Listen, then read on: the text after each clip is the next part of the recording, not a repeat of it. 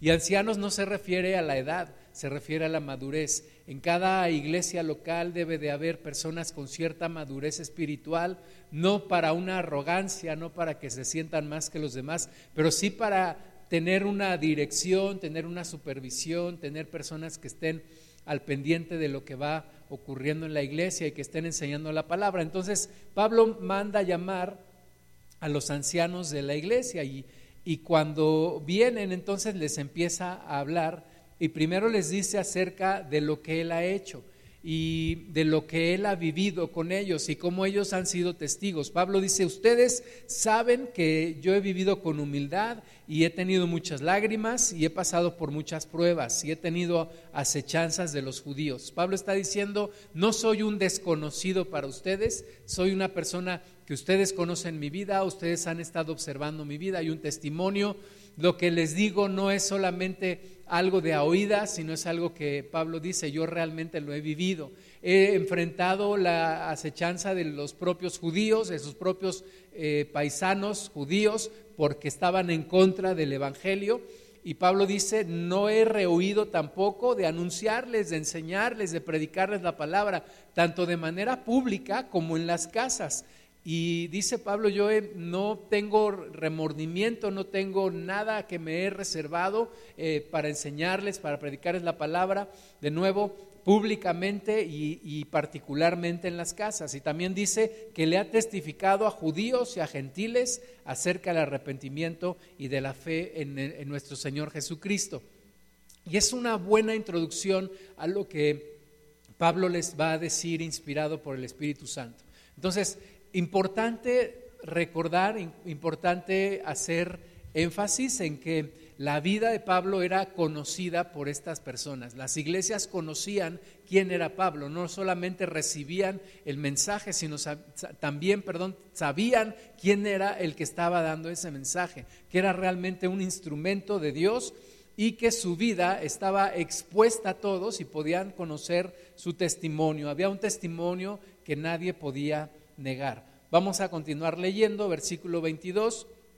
Ahora, ¿verdad? Después de todo esto que dice, he aquí, ligado yo en espíritu, voy a Jerusalén sin saber lo que allá me ha de acontecer, salvo que el Espíritu Santo por todas las ciudades me da testimonio, diciendo que me esperan prisiones y tribulaciones, pero de ninguna cosa hago caso ni estimo preciosa mi vida para mí mismo con tal que acabe mi carrera con gozo y el ministerio que recibí del Señor Jesús para dar testimonio del Evangelio de la gracia de Dios. Entonces Pablo dice, y esta es la razón por la cual los está reuniendo y la razón por la cual les está diciendo esto, él va a Jerusalén y dice que por todos lados le han comentado, le han dicho, vemos eh, palabras de profetas ahí en el libro de los Hechos. Uno de ellos le dice, así harán, así te harán Pablo y, escenifica lo que le va a suceder y le advierten, te van a,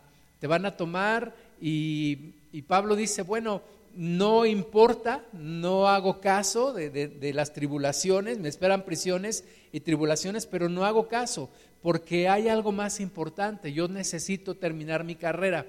Algunos, algunos hermanos dicen que, que el Espíritu Santo estaba advirtiendo a Pablo para que no fuera a Jerusalén. Otros dicen que no, otros dicen, bueno, el Espíritu Santo estaba preparando a Pablo eh, para lo que le esperaba. No lo sabemos a ciencia cierta, sí sabemos lo que pasó. Pablo fue a Jerusalén, ahí fue apresado, estuvo en cárcel, estuvo algunos días, se, se le permitía seguir enseñando y recibiendo gente. Y sabemos que finalmente fue decapitado. O sea, finalmente la vida de Pablo terminó eh, después, este era el principio del fin de su vida. Entonces él dice, tengo algo muy importante que decirles, esta es la, la eh, la razón por la cual estoy llamando. Tal vez sea la última vez que nos vamos a ver. No tengo nada de resentimientos, nada que lamentar. He predicado la palabra, les he hablado, les he testificado, tanto a judíos como a gentiles. En ese sentido, Pablo decía, yo no tengo ningún remordimiento, ninguna eh, cosa que lamentar. Y estaba cerca mi partida con el Señor. Pero eso lo más importante es que yo termine mi carrera y que yo me vaya con el Señor, que yo termine la misión, el encargo que Dios me envió, que yo hiciera aquí y que yo me vaya con Cristo. Versículo 25. Y ahora, he aquí, yo sé que ninguno de todos vosotros, entre quienes he pasado predicando el reino de Dios, verá más mi rostro. Por tanto, yo os protesto en el día de hoy que estoy limpio de la sangre de todos porque no he rehuido anunciaros todo el consejo de Dios. Por tanto, mirad por vosotros y por todo el rebaño en que el Espíritu Santo os ha puesto por obispos, para apacentar la iglesia del Señor, la cual Él ganó por su propia sangre. Aquí ya claramente lo está diciendo, Pablo dice, tal vez ya no nos volvamos a ver en esta tierra, primero Dios nos veremos allá en el cielo, y les dice, y yo les quiero decir que yo estoy limpio de su sangre, yo no, yo no tengo ya ninguna situación de condenación por no haber predicado la palabra. Recuerda que la Biblia dice que aquel que, conoce el bien y no lo hace, le es pecado. También dice la Biblia que somos atalayas y que si no anunciamos el Evangelio y, y, no predicamos para que la gente se arrepienta, la sangre de esa gente viene sobre nosotros. Entonces Pablo dice, yo estoy limpio de la sangre de todos ustedes, yo estoy sin culpa porque yo les he predicado el Evangelio, yo les he anunciado de muchas formas, muchas veces, y ahora les hago un encargo eh, de nuevo está hablando Pablo con los ancianos de la, de la iglesia, con la gente madura, con los líderes, diríamos el día de hoy, y les está diciendo, yo les hago este encargo. Miren por ustedes primeramente. Tengan cuidado de ustedes. Sigan adelante, ustedes mismos. Primer encargo entonces, ustedes tengan cuidado de ustedes mismos. Cuiden su vida, cuiden su testimonio, cuiden la doctrina, cuiden el ministerio. Y segundo lugar, cuiden al rebaño que el Espíritu Santo les ha dado para que ustedes sean obispos. Obispos quiere decir aquel que supervisa, aquel que cuida, aquel que está al pendiente, aquel que está como vigilante de este pueblo eh, eh, para que sean protegidos y para que sean guiados y para que, como dice también, eh, se corrijan los defectos, como le dijo Pablo a Tito. Entonces, le hace dos encargos Pablo a los ancianos. Primero, tengan cuidado de ustedes, yo ya me voy, yo ya no voy a poder enseñarles, yo ya no voy a poder estar al pendiente de ustedes, no voy a poder corregirles, no voy a poder exhortarles. Entonces, primero, tengan cuidado de ustedes. Y segundo, ahora les toca a ustedes cuidar a otros, ahora les toca a ustedes proteger, guiar, exhortar a la iglesia, al rebaño, a quien el Espíritu Santo ustedes los ha puesto para pastorear, porque el Señor Jesús es el que ganó este pueblo por su sangre. Nunca se nos debe de olvidar esto. La iglesia es de Cristo, la iglesia no es de ningún pastor, de ningún apóstol, de, de nadie. La iglesia es de Jesucristo. Versículo 29. Porque yo sé que después de mi partida entrarán en medio de vosotros lobos rapaces que no perdonarán al rebaño y de vosotros mismos se levantarán hombres que hablen cosas perversas para arrastrar tras sí a los discípulos. Por tanto, velad, acordándoos que por tres años, de noche y de día, no he cesado de amonestar con lágrimas a cada uno. Aquí ya la encomienda se hace más específica. La gran preocupación de Pablo, la gran preocupación de Pablo no es eh, cuiden, cuiden las tierras que hemos ganado o cuiden los lugares en donde hemos levantado eh, la iglesia, no. La preocupación de Pablo son las almas. La preocupación de Pablo son las ovejas, es la iglesia del Señor. Y, recuerden que Pablo está hablando inspirado por el Espíritu Santo. Entonces el Espíritu Santo está diciendo, se va este hombre, pero ahora les toca a ustedes cuidar a la iglesia y les toca estar al pendiente porque se levantarán lobos rapaces. ¿Cuál es el lobo rapaz? El lobo rapaz es el que se disfraza de oveja y está entre las ovejas, pero realmente, realmente es un lobo. Y dice, este, estos lobos rapaces no perdonarán al rebaño. Y aún dentro de ustedes mismos, algunos de ustedes, algunos de ustedes se levantarán como lobos rapaces para, para arrastrar tras de sí a los discípulos. Esta es la gran preocupación de, de, un hombre que está por irse y que fue un padre espiritual, que fue un apóstol, que de muchas maneras fue un cuidador, un ayo, un hombre que estuvo al pendiente de la iglesia, un hombre lleno del Espíritu Santo que está cuidando a la iglesia, que está guiando, pero que está terminando su tiempo. Y te recuerdo que fue la misma preocupación, el mismo sentir en nuestro Señor Jesús. Cuando el Señor Jesús se encuentra con Pedro, después de que Pedro le había negado, y después de que el Señor fue a la cruz y resucitó y se apareció a mucha gente y, de repente tiene un uno a uno con Pedro. Pedro le dice, pero dile a Juan que se vaya, ¿no? Y, Señor Jesús le dice, ¿y a ti qué? ¿A ti, qué te importa que, que Juan esté aquí? Si yo quiero que él esté aquí hasta que yo regrese, tú no te preocupes, yo quiero hablar contigo. Y Jesús le dice a Pedro, ¿me amas? Le hace la pregunta.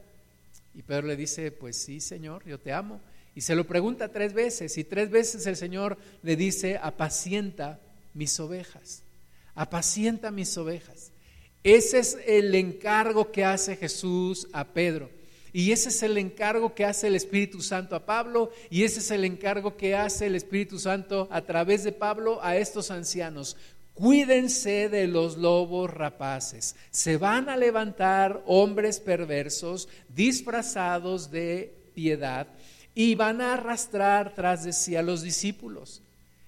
Y les dice, pero ustedes acuérdense de todo lo que yo les estuve enseñando durante tres años, de día y de noche, les estuve amonestando, les estuve enseñando. Pablo dice en, alguno de sus, en alguna de sus cartas, yo les enseño lo mismo, para mí no es cansado y para ustedes es seguro. Entonces, estuvo enseñando los fundamentos una y otra y otra y otra vez, eh, guiado por el Espíritu Santo, lleno del Espíritu Santo. No fue algo que él inventara, no fue algo de su propio corazón, sino fue todo un instrumento del Espíritu de Dios para enseñar a la iglesia y Dios decidió que esas palabras quedaran en lo que hoy conocemos como la Biblia y que es la inspiración, la palabra inspirada por Dios que nos da dirección a nosotros. Y entonces Pablo dice, cuidado con los lobos rapaces, cuidado con los hombres perversos que van a arrastrar tras de sí a los discípulos. Vamos a seguir leyendo versículo 32. Y ahora, hermanos, os encomiendo a Dios y a la palabra de su gracia, que tiene poder para sobreedificaros y daros herencia con todos los santificados. Ni plata, ni oro, ni vestido de nadie codiciado. Antes vosotros sabéis que para lo que me ha sido necesario a mí y a los que están conmigo, estas manos me han servido. En todo os he enseñado que trabajando así se debe ayudar a los necesitados y recordar las palabras del Señor Jesús que dijo, más bienaventurado es dar que recibir. Y aquí está diciendo el, Espíritu Santo a través de Pablo, los encomiendo a, a Dios y a la palabra de gracia. No se olviden de la palabra de Dios, no se olviden de la Biblia, no se olviden de los fundamentos, no se olviden de la sana doctrina. ¿Cómo puedo librarme de esos hombres perversos que van a arrastrar a mucha gente a través de escudriñar la palabra, leer la palabra de Dios, leer el Evangelio, leer los fundamentos, leer la Biblia desde Génesis hasta Apocalipsis, tener una comunión con el Señor, tener una relación con el Señor. Ese es mi seguro para no caer y para no ser arrastrado. Por eso dice aquí, yo los encomiendo a Dios y los encomiendo a la palabra de gracia, que tiene poder para sobreedificarles y darles herencia con todos los santos. Y, ese es la, el legado más importante que un padre espiritual le puede dejar a alguien, enseñarle a leer la palabra, enseñarle a depender de Dios, enseñarle a tener comunión con Dios, porque ciertamente no queremos dependencia de los hombres, queremos dependencia de Dios. Entonces, enseñarte a leer la Biblia, enseñarte a orar, enseñarte a que esto sea parte de tu vida diaria, es la forma en la que tú, te puedes librar de estos lobos rapaces. Versículo 36, cuando hubo dicho estas cosas, se puso de rodillas y oró con todos ellos. Entonces hubo gran llanto de todos y echándose al cuello de Pablo le besaban, doliéndose en gran manera por la palabra que dijo, de que no verían más su rostro, y le acompañaron al barco.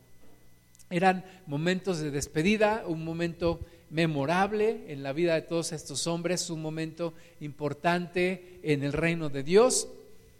Y de aquí yo quisiera retomar algunas ideas. Primero, eh, la palabra de Dios dice que Dios es el que constituye. Él constituyó profetas, apóstoles, evangelistas, pastores y maestros. Entonces Dios constituye y los hombres reconocen, no al revés. No es que los hombres constituyen y luego le decimos a Dios, ahora reconoce a estos que nosotros estamos constituyendo. No, es Dios constituye y los hombres reconocen a aquellas personas a las que Dios les da esa autoridad. Y Pablo evidentemente era una persona que era lleno del Espíritu Santo, constituido por Dios como un apóstol. Y el segundo punto que quisiera retomar es que Dios nos enseña aquí un modelo de padres espirituales. Necesitamos padres espirituales, necesitamos gente que está al pendiente de nuestra vida espiritual. Necesitamos personas que estén exhortándonos, que estén enseñándonos, que estén aún animándonos, amonestándonos también cuando estamos cayendo en un error.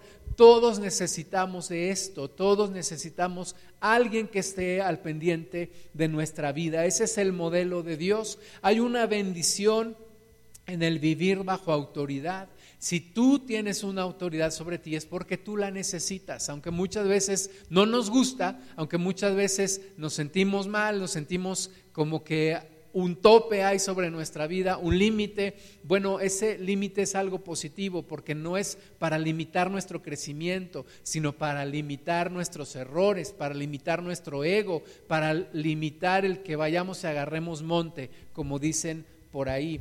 Eh, y, la importancia de crear lazos para toda la vida. ¿verdad? Aunque fueron tres años, como dice ahí el apóstol Pablo, tres años de estar con ellos enseñándoles, pues fueron lazos ya para siempre, para la eternidad. Es, es, importante generar estos lazos, reconocer una autoridad, tener un padre espiritual, tener un pastor, tener un líder que esté ahí al pendiente de nuestra vida, que esté supervisando nuestra vida. Eh, la autoridad que Dios da no se impone, la autoridad de Dios se recibe y se ejerce. No es algo que sea forzado, es algo que es natural porque Dios así lo dispone.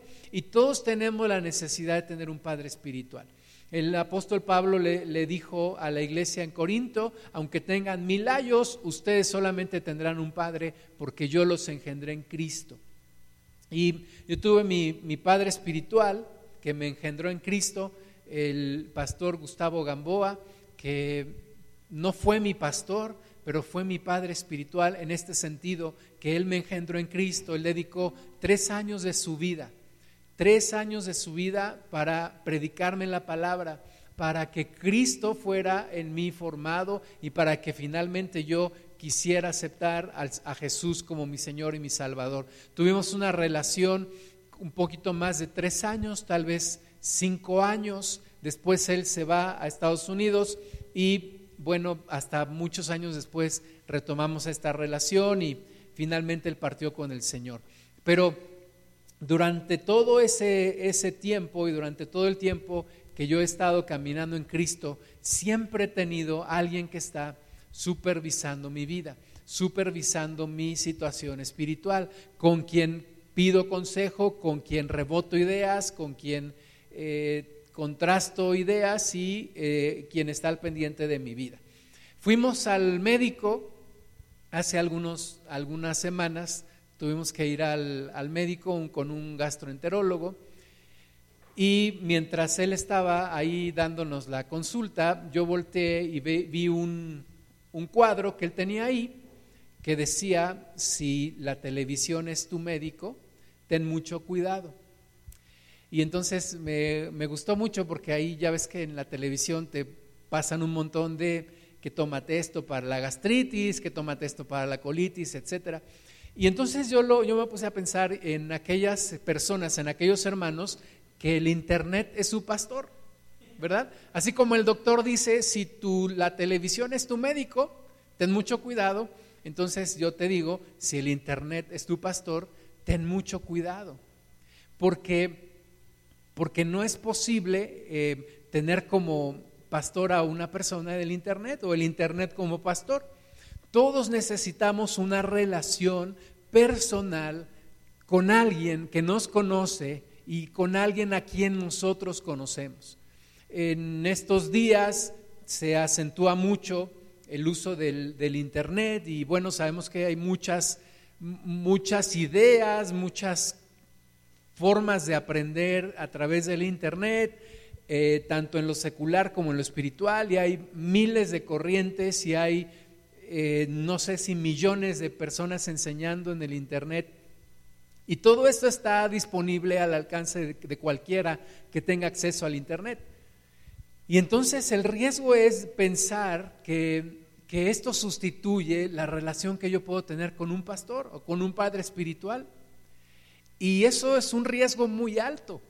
Así como el médico dice, cuidado si la televisión se está convirtiendo en tu doctor, yo te diría, cuidado si el Internet se está convirtiendo en tu pastor, porque, porque hay muchísimas ideas y ahorita voy a, tocar algunos puntos que son de preocupación y que deberíamos estar checando eh, de los riesgos que es de hacerle caso, dejarse guiar por alguien, por algo que vemos simplemente en el Internet. El apóstol Pablo, guiado por el Espíritu Santo, dijo que hay lobos rapaces entre el rebaño y esos lobos rapaces también se encuentran en el Internet. Hay buenos predicadores y, hay falsos predicadores, hay buenos maestros y hay falsos maestros y todo eso está allí en el Internet al alcance de tu mano. Lo importante es que tú sepas discernir la buena enseñanza de la mala enseñanza y que tú puedas hasta cierto punto limitar la influencia que tiene el Internet sobre tu vida. Estaba leyendo el último libro del hermano Wayne Myers y él dice, eh, tengo la ventaja también de ver predicadores en YouTube y, cuando se tardan mucho, pues los apago, ¿no? Y cuando son muy buenos, pues los sigo viendo.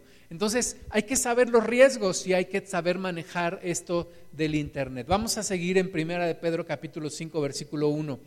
Dice eh, Pedro, el Pedro que recibió la encomienda del Señor Jesús de cuidar la, la grey de Dios, de cuidar el rebaño, de cuidar a las ovejas, dice ahora, ruego a los ancianos que están entre vosotros, yo anciano también con ellos y testigo de los padecimientos de Cristo, que soy también participante de la gloria que será revelada. Apacentad la grey de Dios que está entre vosotros, cuidando de ella no por fuerza, sino voluntariamente, no por ganancia deshonesta, sino con ánimo pronto, no como teniendo señorío sobre los que están a vuestro cuidado, sino siendo ejemplos de la grey. Y cuando aparezca el príncipe de los pastores, vosotros recibiréis la corona incorruptible de gloria. Igualmente, jóvenes, estad sujetos a los ancianos y todos sumisos unos a otros, revestidos de humildad, porque Dios resiste a los soberbios y da gracia a los humildes. Damos gracias a Dios por su guianza, damos gracias al Espíritu Santo por su dirección. Siempre nos está aconsejando. Y aquí nos dice que un pastor no debe de cuidar de las ovejas por obligación, ni por interés, ni ejerciendo un señorío. Y esa es la relación de padres espirituales que debemos de tener. ¿verdad? Yo no cuido a mis hijos ni por obligación, ni por interés, ni por conveniencia ni ejerciendo un señorío, sino por amor, por amor a ellos, porque es una relación eh, en, en las dos direcciones y es el mismo modelo de familia que Dios quiere ver en la iglesia, que Dios quiere ver en las congregaciones. El Espíritu de Dios llenándonos y haciendo relaciones de padres e hijos espirituales. Todos necesitamos un pastor, todos necesitamos alguien que esté al pendiente de nuestra vida. Trabajo con jóvenes yo y uno de los consejos que siempre les doy es ten un mentor, Ten a alguien que esté al pendiente de ti, ten a alguien con quien puedas platicar, alguien a quien le tengas confianza, alguien que no se va a aprovechar de ti, alguien que no tiene intenciones ocultas para hacerte daño y aprovecharse de ti, alguien que te conozca, alguien que esté dispuesto a darte de su tiempo, pasar contigo, alguien que siempre te hable con la verdad, no importando que a veces te enojes, pero que siempre te hable con la verdad. Entonces, es algo que la palabra de Dios nos enseña. Jeremías capítulo 3 versículo 15. El Señor dice, y os daré pastores según mi corazón que os apaciente en conciencia y con inteligencia.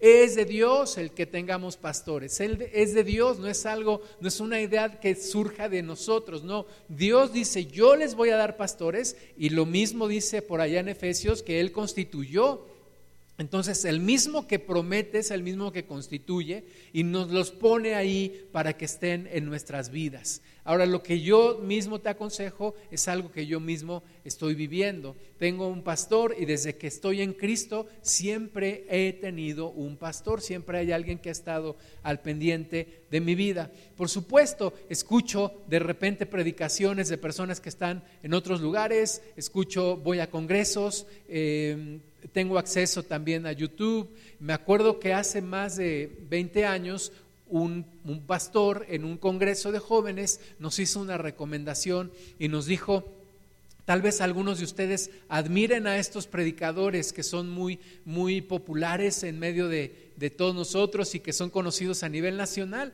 pero tú necesitas una relación con tu pastor en tu iglesia local, porque tú no vas a poder platicarles tus dudas a ellos, Tú no vas a poder tener acceso a ellos. Tú necesitas una relación con tu pastor o con alguien, con un líder en tu iglesia local. Y eso lo he tenido siempre muy presente. Ahora, ¿cuál es la labor de un pastor? Dice allí Jeremías 3:15 que un pastor apacienta. Dice el Señor que Él dará pastores que apacienten con conciencia y con inteligencia. ¿Y apacentar qué quiere decir? Apacentar quiere decir llevar a pastar, es decir, alimentar. Llevar a pastar a, a las ovejas, ¿verdad? Un pastor no saca de su ronco pecho la enseñanza, sino de la palabra de Dios. Entonces, hay que meterse a la palabra, hay que llevar a la iglesia a comer, hay que alimentarla, hay que cuidarla, hay que curar también, dice la Biblia, al que está herido, hay que exhortar al que está ahí este, medio rebelde, hay que orientar al que está confundido, hay que confortar al que está perturbado y hay que perturbar al que está confortado. Entonces, esa es la labor de un pastor, para eso están ahí, para eso estamos aquí en la iglesia. Efesios 4:11 dice que él mismo constituyó a unos pastores, perdón, a unos apóstoles, a otros profetas, a otros evangelistas, a otros pastores y maestros. Entonces, de nuevo, Dios es el que constituye, Jesús es el que constituye, los hombres reconocemos, no al revés, no yo me constituyo y quiero que Dios me reconozca, no. Él constituyó, son los cinco ministerios. Ahora me enfoco en, los últimos dos, dice pastores y maestros. Todo pastor es maestro, pero no todo maestro es pastor. Pero todo pastor tiene dentro de su función enseñar la palabra, tiene que enseñar la palabra. Me llama la atención, una vez conocí a un pastor que, que no predicaba, sino que invitaba predicadores cada domingo y yo digo, ese no es un pastor. El pastor tiene que enseñar, el pastor tiene que alimentar. Todo pastor es un maestro, aunque no todo maestro es un pastor. Ahora, ¿cuál es la finalidad de todo esto? Versículo 12, a fin de perfeccionar a los santos para la obra del ministerio, para la edificación del cuerpo de Cristo, hasta que todos lleguemos a la unidad de la fe y del conocimiento del Hijo de Dios a un varón perfecto a la medida de la estatura de la plenitud de Cristo. Esta es la principal labor de un pastor y de todo el cuerpo ministerial, de los cinco ministerios. Preparar a toda la iglesia para que toda la iglesia haga la obra del ministerio y para que todos lleguemos a la unidad de la fe y del conocimiento del Hijo de Dios. Ese es, ese es el propósito. ¿Para qué queremos todo esto? Versículo 14, para que ya no seamos niños fluctuantes, llevados por doquiera de todo viento de doctrina, por estratagema de hombres que para engañar emplean con astucia las artimañas del error. Ese es el propósito, que ya no seamos niños fluctuantes, ¿verdad? Un niño fluctuante todo se lo cree, todo se lo cree. Tú le dices, van a venir los santos reyes, te van a traer juguetes y el niño lo cree. Va a venir Santa Claus y te va a traer juguetes y el niño lo cree. Va a venir el ratón y te va a traer juguetes cuando se te caigan los dientes y el niño lo cree.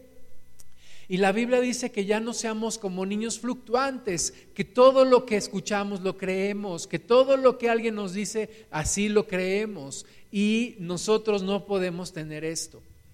Cuando yo estaba por, por entregarle mi vida a Cristo, yo le preguntaba a mi padre espiritual y le decía, oye, oiga, ¿cómo, ¿cómo le hago para no dejarme engañar? Y él me dijo, lo primero que tienes que hacer es conocer la Biblia. Y entonces todo lo que te digan lo tienes que comparar a la luz de la Biblia. Pero mientras tú desconozcas la Biblia, no tienes punto de comparación. Entonces dice aquí que ya no seamos niños fluctuantes. ¿Por qué? Porque somos llevados a la unidad de la, de la, fe y del conocimiento del Hijo de Dios. Y entonces ya no le creemos a todo el que viene y nos platica una patoaventura, o una historia, o una nueva revelación, o algo que alguien se sacó de la manga. No, porque tengo una relación con Dios y tengo una, un fundamento en la palabra de Dios. El gran problema de la iglesia al día de hoy es que muchos cristianos, en lugar de ir a su Biblia, están escuchando predicaciones en el Internet. Y de nuevo, está bien, pero eso no sustituye el que vayas a tu Biblia, el que tú tengas una relación personal con, con Dios y que tú estés en todo tiempo escudriñando la palabra. Si tú le dedicas una hora o dos horas escuchando mensajes en el Internet, pues tú debieras de, dedicarle el doble de ese tiempo escudriñando la Biblia y orando al Señor. El problema es que se nos hace bien fácil, escuchamos las predicaciones en el Internet y decimos, pues ya tuve comunión con Dios, ya no oro, ya no leo la Biblia, ya escuché predicaciones del que quieras en el Internet. Eso no sustituye tu relación con Dios. Y eso te pone en riesgo, en riesgo de dejarte llevar por doctrinas. Dice el versículo 14 que ya no seamos niños fluctuantes llevados por doquiera de todo viento de doctrina, por estratagema de hombres que para engañar emplean con astucia las artimañas del error. Hay mucha gente que está sacando doctrinas que son estratagemas de hombres. ¿Qué son estratagemas? Son argumentos con mucha astucia con mucha inteligencia humana, ¿verdad? Que engañan cuando tú no tienes una relación con el Espíritu Santo y no tienes una ancla firme en la palabra de Dios. Y dices, ah, pues sí es cierto, nunca lo había visto así, es verdad. Ya eh, como alguien me dijo un día, ahora soy como los perritos que nacen a los, a los ocho días. Y dije, ¿cómo? Ya estoy abriendo los ojitos. Digo, no, ten cuidado, ten cuidado porque Tienes que escudriñar la palabra, tienes que tener comunión con el Espíritu Santo y tienes que contrastar eso que estás escuchando y ese nuevo descubrimiento y esa nueva revelación que estás teniendo con la palabra de Dios. Y, en segundo lugar, ya lo comentaste con tu pastor, ya lo platicaste con tu padre espiritual, ya lo comentaste con algún líder de tu iglesia, ya lo pasaste por ese filtro Versículo 15 dice, sino que siguiendo la verdad en amor, crezcamos en todo en aquel que es la cabeza, esto es Cristo, de quien todo el cuerpo, bien concertado y unido entre sí, por todas las coyunturas que se ayudan mutuamente, según la actividad propia de cada miembro, recibe su crecimiento para ir edificándose en amor. Cuando yo recibí a Cristo, y en ese entonces no había celulares, hace 25 años, yo hacía dos llamadas principalmente y, me pasaba pegado el teléfono por dos personas. Una por mi novia, que ahora es mi esposa, y la segunda por mi pastor. Yo le preguntaba un montón de cosas. Yo leía la Biblia y anotaba mis preguntas. Y entonces, a ver, ¿qué quiere decir esto? ¿Y qué implica esto? y me pasaba de verdad, me acuerdo que me dolía la oreja y me acomodaba el teléfono del otro lado para seguir hablando. Pero eso fue lo que me permitió aceptar la Biblia como la máxima autoridad en mi vida. Tener una relación con alguien que me enseñara. No con alguien que me predicara, sino solamente, sino con alguien que yo le pudiera preguntar mis dudas y me pudiera contestar. Y por supuesto, mi relación con Dios, mi comunión en, oración y en lectura de la palabra. Entonces, cuidado con las estratagemas que con astucia emplean los hombres para desviar. Primera de Juan, capítulo 2, versículo 18. Hijitos, ya es el último tiempo. Sí, esto lo dijo el apóstol Juan hace dos mil años. Imagínate ahora, pues ya sería el último tiempo del último tiempo. Dice, ya es el último tiempo. Y según vosotros oísteis que el anticristo viene, así ahora han surgido muchos anticristos. Por esto conocemos que es el último tiempo. Salieron de nosotros, pero no eran de nosotros, porque si hubiesen sido de nosotros, habrían permanecido con nosotros. Pero salieron para que se manifestase que no todos son de nosotros. Y esto es importante. Hay muchas personas que están saliendo de las iglesias cristianas y que están generando un evangelio diferente, que están generando doctrinas diferentes. Y aquí lo dice la Biblia, salieron de nosotros, pero no eran de nosotros, porque si fueran de nosotros hubieran permanecido en la sana doctrina y están creando un montón de confusión y un montón de división y sacando a mucha gente de las iglesias. Y hay que tener cuidado con esto. Versículo 20, pero vosotros tenéis la unción del santo y conocéis todas las cosas. Esa es mi seguridad, esa es mi protección, tener comunión con el Espíritu Santo y tener a alguien que, que me está supervisando y que me está ayudando en mis, en mis dudas. Mateo 24, 24. Jesús lo advirtió porque se levantarán falsos cristos y falsos profetas y harán grandes señales y prodigios de tal manera que engañarán, si fuere posible, aún a los escogidos. Tenemos que tener extremo cuidado, extreme precauciones. Cuando voy a la sierra, hay neblina, ahí dice extreme precauciones, ¿verdad? Zona de zona de neblina. Extrema precauciones. Jesús lo advirtió. Se levantarán falsos cristos, falsos profetas, harán grandes señales y prodigios. Hablarán como, como dice allá en Apocalipsis, hablarán cosas maravillosas, ¿verdad? Sin embargo, son falsos. Son falsos. ¿Por qué? Porque abandonaron la sana doctrina. Sacan versículos de contexto analizan la Biblia solo por pedazos y no como algo entero.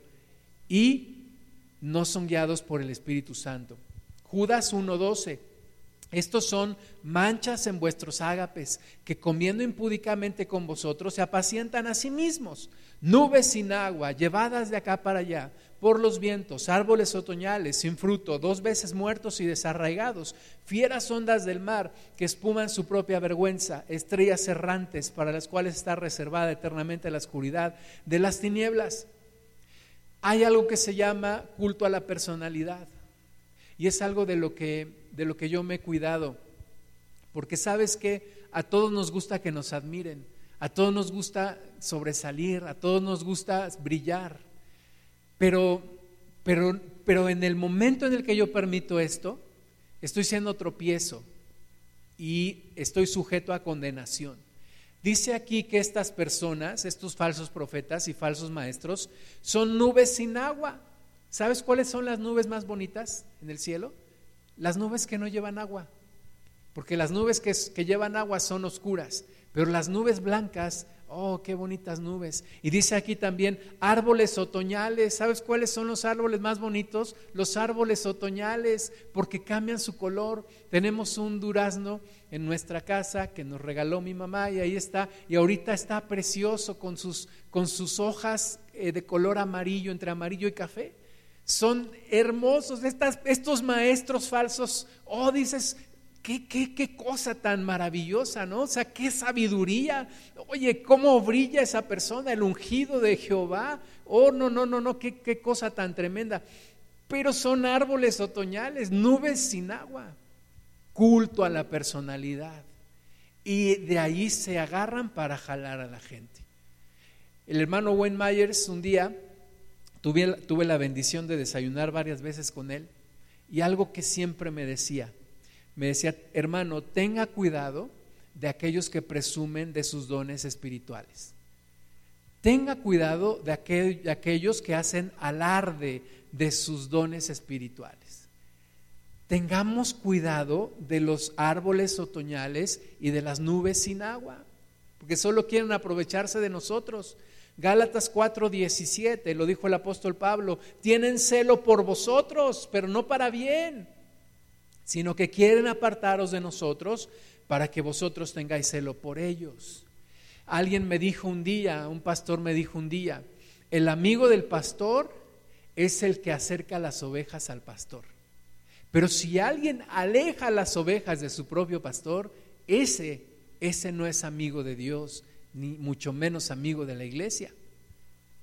Mi pastor Miguel López, siempre que alguien le pide un consejo y no es su pastor de esa persona, les dice, pero mi mejor consejo que te puedo dar es ve y pide consejo de tu pastor. El mejor consejo que te puedo dar es ve y pide consejo de tu pastor. ¿Verdad? Pero hay otros que alejan a las ovejas de sus propios pastores. Cuando cuando te encuentres alguien así, ten cuidado, porque tiene celo, pero no para bien. Y tiene celo para apartarte del grupo donde estás y llevarte a su propio grupo y aprovecharse de ti, aunque tú no lo creas. Segunda de Pedro 3:14, por lo cual, lo amados, estando en espera de estas cosas. Procurad con diligencia ser hallados por Él sin mancha e irreprensibles, en paz, y tened entendido que la paciencia de nuestro Señor es para salvación como también nuestro amado hermano Pablo, según la sabiduría que le ha sido dada, os ha escrito casi en todas sus epístolas, hablando en ellas de estas cosas, entre las cuales hay algunas difíciles de entender, las cuales los indoctos e inconstantes tuercen, como también las otras escrituras, para su propia perdición. Mucho cuidado con los indoctos y con los inconstantes. Dice el versículo 17, así que vosotros, oh amados, sabiéndolo de antemano, guardaos, no sea que sean, no sea que arrastrados por el error de los inicuos, caigáis de vuestra firmeza. Antes bien, creced en la gracia y en el conocimiento de nuestro Señor y Salvador Jesucristo. A Él sea la gloria, ahora y hasta el día de la eternidad. Amén. Eh, Pedro dice, hay cosas difíciles de entender Cuidado con los que tuercen las escrituras. Cuidado con los inconstantes y los indoctos. Por eso tú y yo no podemos ser ni inconstantes ni indoctos, porque estamos en riesgo de ser arrastrados. ¿Cómo identificar una falsa doctrina? Primero, carece de balance. Está enfocada en, hace énfasis en algo y pierde completamente el balance y la perspectiva de todo el resto de las escrituras, que es mi segundo punto. Falta de concordancia con el resto de las escrituras. Alguien que toma un, texto, lo saca de contexto y hace un pretexto y hace una nueva doctrina y una nueva corriente y un nuevo movimiento. Tercero, es una falsa doctrina, está centrada en el culto a la personalidad, en un gran líder, en un gran ungido, en una gran revelación que alguien recibió y no en Cristo. Cuarta, te hablan siempre de una nueva revelación, ¿verdad? descalificando a la iglesia y mostrando esto como algo nuevo. Y uno dice, oye, ¿y cómo esto no lo supo la primera iglesia de los hechos? ¿Cómo es que la primera iglesia de los hechos no hacía esto que me estás diciendo? No, es que eh, es una nueva revelación. Como alguien una vez estaba yo predicando en una congregación, me gusta cantar y entonces le dije a un hermano, tócate ese canto que dice, hoy, dame una nueva idea, una nueva visión. Y entonces se me acerca al final un hermano, me dice, ay, qué bueno que estás hablando de una nueva visión, te traigo una nueva revelación. En ese momento mis antenitas de vinil detectaron la presencia del enemigo, porque este ya me está hablando de una nueva revelación. Cuando alguien te hable de una nueva revelación, cuidado, muy probablemente se trata de una falsa doctrina. Algo que nadie ha visto, pero nosotros sí, nuestro grupo sí lo ha visto. Todos los demás están equivocados, todos los demás grupos cristianos están equivocados, nosotros tenemos la verdad. Cuidado con los que presumen de sus dones espirituales. Mucho cuidado. Gracias a Dios, y no lo digo con jactancia, pero gracias a Dios tengo 25 años en el Evangelio. Hace 13 eh, años eh, salí de un grupo en donde casi no teníamos contacto con iglesias fuera de nuestro grupo. Y Miguel López me dijo en ese momento, estás saliendo de tu ostra, estás saliendo a descubrir el mundo cristiano, estás descubriendo la iglesia. Y, desde hace mucho tiempo he conocido muchas doctrinas falsas. Gracias a Dios, Dios me ha guardado, he tenido personas que me han orientado y, hay cosas que ya no me sorprenden. No por esto tengo que dejar de estar alerta porque siempre hay nuevas, nuevas desviaciones. Pero de repente al, platicar con personas que dicen, oye, pero, pero esta nueva revelación, ¿sabes que no hay nada nuevo debajo del sol? Desde los tiempos de, de la primera iglesia ya había personas desviando a la iglesia, tratando de desviar. O sea, no es nuevo. Tal vez sea nuevo para ti, pero no es nuevo, créeme. Y el, demonio siempre está tratando de desviar, de desviar, de desviar, de desviar, de pervertir el Evangelio. Marcos 11, 27. Volvieron entonces a Jerusalén y andando él por el templo, vinieron, vinieron a él los principales sacerdotes, los escribas y los ancianos, y le dijeron, ¿con qué autoridad haces estas cosas y quién te dio autoridad para hacer estas cosas. Te quiero decir, la pregunta es buena, la pregunta no está mal, porque estos, estos religiosos le preguntan a Jesús, a ver, dinos directamente, ¿quién te dio esta autoridad y con qué autoridad haces todo lo que haces? Está bien. Y eso es algo que hay que ver, ¿no? Hay que preguntarle a, ver si tú me vienes a decir este evangelio, ¿Con qué autoridad y de quién recibiste esa autoridad? Ahora, la respuesta del Señor Jesús es aún mejor. Versículo 29, Jesús le respondió, os haré yo también una pregunta, respondedme y os diré con qué autoridad hago estas cosas. ¿El bautismo de Juan será del cielo, perdón, era del cielo o de los hombres? Respondedme. Entonces ellos discutían entre sí diciendo, si decimos del cielo dirá, ¿por qué pues no le creísteis? Y si decimos de los hombres, pero temían al pueblo, pues todos tenían a Juan como un verdadero profeta. Así que respondiendo dijeron a Jesús, no sabemos.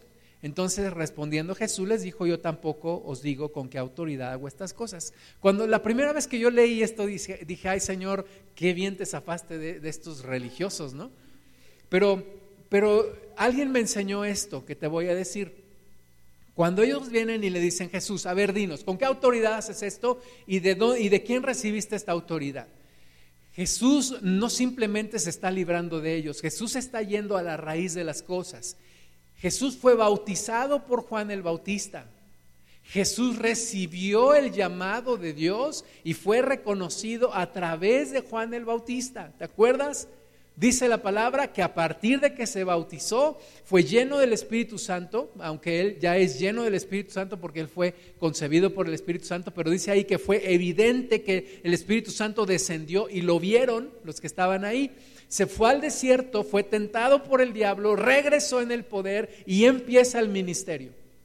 Entonces, ¿de quién recibe como hombre la autoridad la unción en, este, en esta tierra para hacer el ministerio de Juan el Bautista.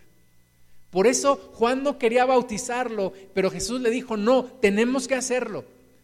Es importante. Ahorita no lo entiendes, pero lo vas a entender después. Es importante. Entonces, cuando le preguntan, oye, ¿de quién recibiste la autoridad? Jesús les dice, una pregunta a ustedes, me voy un poco más para atrás.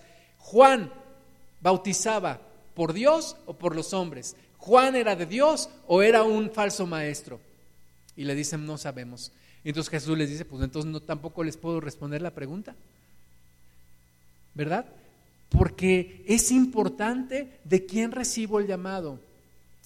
Tú que te congregas en tierra deseable, ¿sabes quién soy yo? ¿Sabes quién es mi pastor? Hay un testimonio, bueno o malo, como tú quieras, pero sabes quién soy, sabes quién es mi esposa, sabes quién son mis hijos, sabes de quién recibí el llamado, sabes quién es mi respaldo aquí en la tierra, ¿verdad? Mi respaldo en el cielo es Dios, pero aquí en la tierra tengo una autoridad y sabes quién es y ha venido aquí y ha estado. Pero de aquellos hombres que ves en el Internet, ni conoces su vida, ni conoces su testimonio, ni sabes cómo viven, ni sabes quién los llamó. Y muchos de ellos salieron mal de, sus iglesias. Así que tomo esta, este, esta enseñanza del Señor Jesús para decirte lo importante que es no solamente saber el mensaje, sino saber quién te está dando el mensaje. Si es alguien que lo recibe de Dios o es, es un impostor. Jesús dice, ustedes saben quién me bautizó, conocieron a Juan el Bautista. Si tú reconoces el ministerio de Juan el Bautista, tienes que reconocer mi ministerio, diría el Señor Jesús. Si tú descalificas a Juan el Bautista, entonces de ahí ya empezamos mal. Pero si tú reconoces a Juan el Bautista, entonces reconoces mi ministerio también.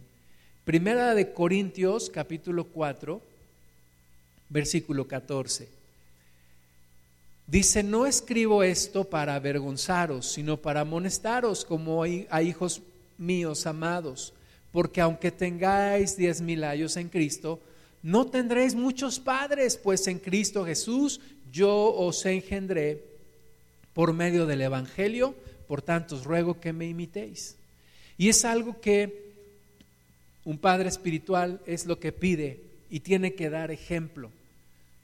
No solamente hablar, sino mostrar. No solamente decir, sino vivir. Tiene que dar testimonio. Gálatas 4:19, hijitos míos, por quienes vuelvo a sufrir dolores de parto hasta que Cristo se ha formado en vosotros. Quisiera estar con vosotros ahora mismo y cambiar de tono, pues estoy perplejo en cuanto a vosotros. Y esta pandemia está poniendo a prueba las relaciones, las relaciones familiares y las relaciones entre hermanos y las relaciones con los pastores. Y oramos a Dios que, que superemos la prueba, que salgamos bien en esta prueba. No nos hemos visto en persona, muchos de nosotros, durante varios meses, pero oramos a Dios porque esta relación que tenemos entre hermanos, como tu pastor, no se debilite, sino se fortalezca. Gálatas 2.1.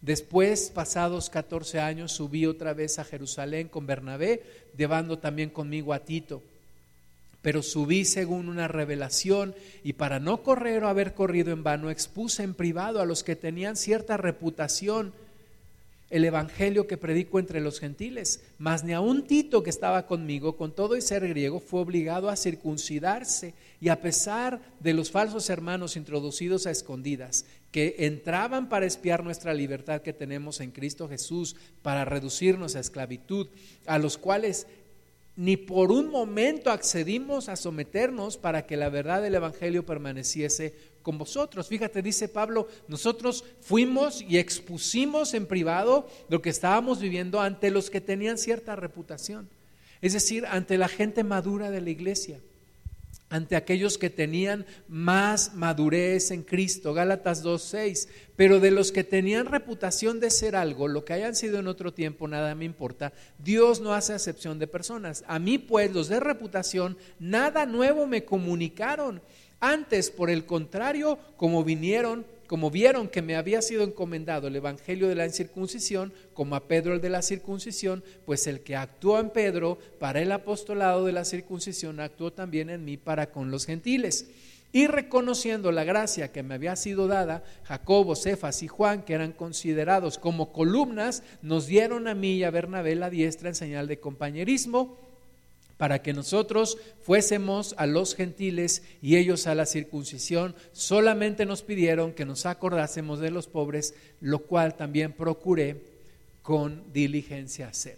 Y esto es algo que yo te recomiendo hacer siempre.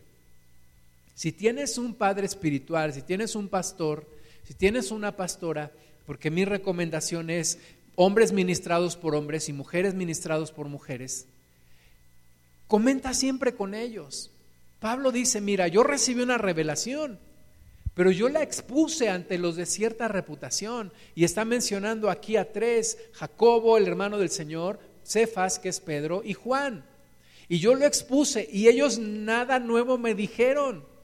Ante estas ideas de, judaización, de, judaizar a la iglesia y de circuncidarse y guardar la ley, Pablo dice, yo desde el principio lo reboté, diríamos en nuestra forma coloquial de decir las cosas, yo lo reboté con ellos y, nada nuevo me dijeron. Al contrario, me reconocieron el ministerio. Hechos 15:13, y cuando ellos callaron, ¿verdad? Está hablando ahí cuando se reúnen de nuevo otra vez ante esta corriente de judaizar a la iglesia y de que tenían que guardar la ley y que tenían que circuncidarse. Y entonces se reúne los principales líderes, eh, servidores, dice que cuando expusieron todo eh, lo que tenían que decir Pablo y Bernabé, y entonces callaron, Jacobo respondió diciendo, varones hermanos míos, oídme Simón ha contado cómo Dios visitó por primera vez a los gentiles para tomar de ellos pueblo para su nombre. Y con esto concuerdan las palabras de los profetas, como está escrito. Después de esto volveré y reedificaré el tabernáculo de David que está caído y repararé sus ruinas y lo haré y lo volveré a levantar para que el resto de los hombres busque al Señor y todos los gentiles sobre los cuales es invocado mi nombre. Dice el Señor que hace todo esto desde tiempos antiguos. Versículo 19, por lo cual yo juzgo que no se inquiete a los gentiles que se convierten a Dios, sino que se les escriba que se aparten de las contaminaciones de los ídolos, de fornicación, de ahogado y de sangre. Porque Moisés, desde tiempos antiguos, tiene en cada ciudad quien lo predique en las sinagogas, donde es leído cada día de reposo. Entonces, observa cómo se respeta la autoridad de este hombre Jacob, que es el hermano del Señor, o Santiago. Y todos escuchan y entonces dicen sí. Pero de nuevo, la importancia de tener a alguien que tenga una madurez espiritual y con quien yo pueda ir y decirle mis dudas y mira, estoy viendo esto, estoy haciendo esto, ¿cómo lo ves? Y entonces recibir dirección de parte de Dios. Y ahí se pusieron de acuerdo, enviaron personas a comunicar lo que en el Espíritu Santo estaban recibiendo y así lo adoptaron, que los gentiles no tenían que guardar todo el tema de, la ley, sino solamente respecto a la ley ceremonial tenían que abstenerse de contaminación de ídolos, de fornicación, de ahogado y de sangre. Juan 5:39 dice el Señor Jesús, es mi penúltima cita, escudriñad las escrituras porque a vosotros os parece que en ellas tenéis la vida eterna. Y ellas son las que dan testimonio de mí y no queréis venir a mí para que tengáis vida. No dejes de escudriñar la palabra. No dejes de leer la Biblia. Considera la Biblia en todo el contexto. Es importantísimo, si nunca la has leído completa, la tienes que leer completa. Y si ya la leíste completa una vez, vuélvela a leer. Y si ya otra vez, y así toda tu vida tienes que estar leyendo. Dice el Señor Jesús, es una orden, escudriñen las escrituras. Escudriñen y escudriñar no es leerla por encimita, es verdaderamente estudiarla, meditarla, analizarla, eh, contrastar versículos, complementar versículos. Y primera de Juan 2.20, pero vosotros tenéis la unción del santo y conocéis todas las cosas No os he escrito como si ignoraseis la verdad, sino porque la conocéis y porque ninguna mentira procede de la verdad. Entonces, dos cosas. Primero, la palabra de Dios continuamente escudriñada. Y la segunda, comunión con el Espíritu Santo. Comunión con el Espíritu de Dios.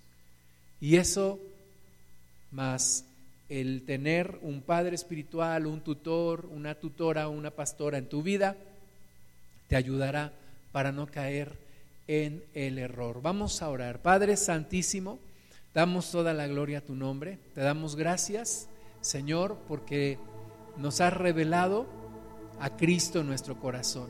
Pero, Señor, ayúdanos a tener cuidado de los guías ciegos que guían a los ciegos y que caen en, los pozos. Ayúdanos, Señor, a no ser presa del error.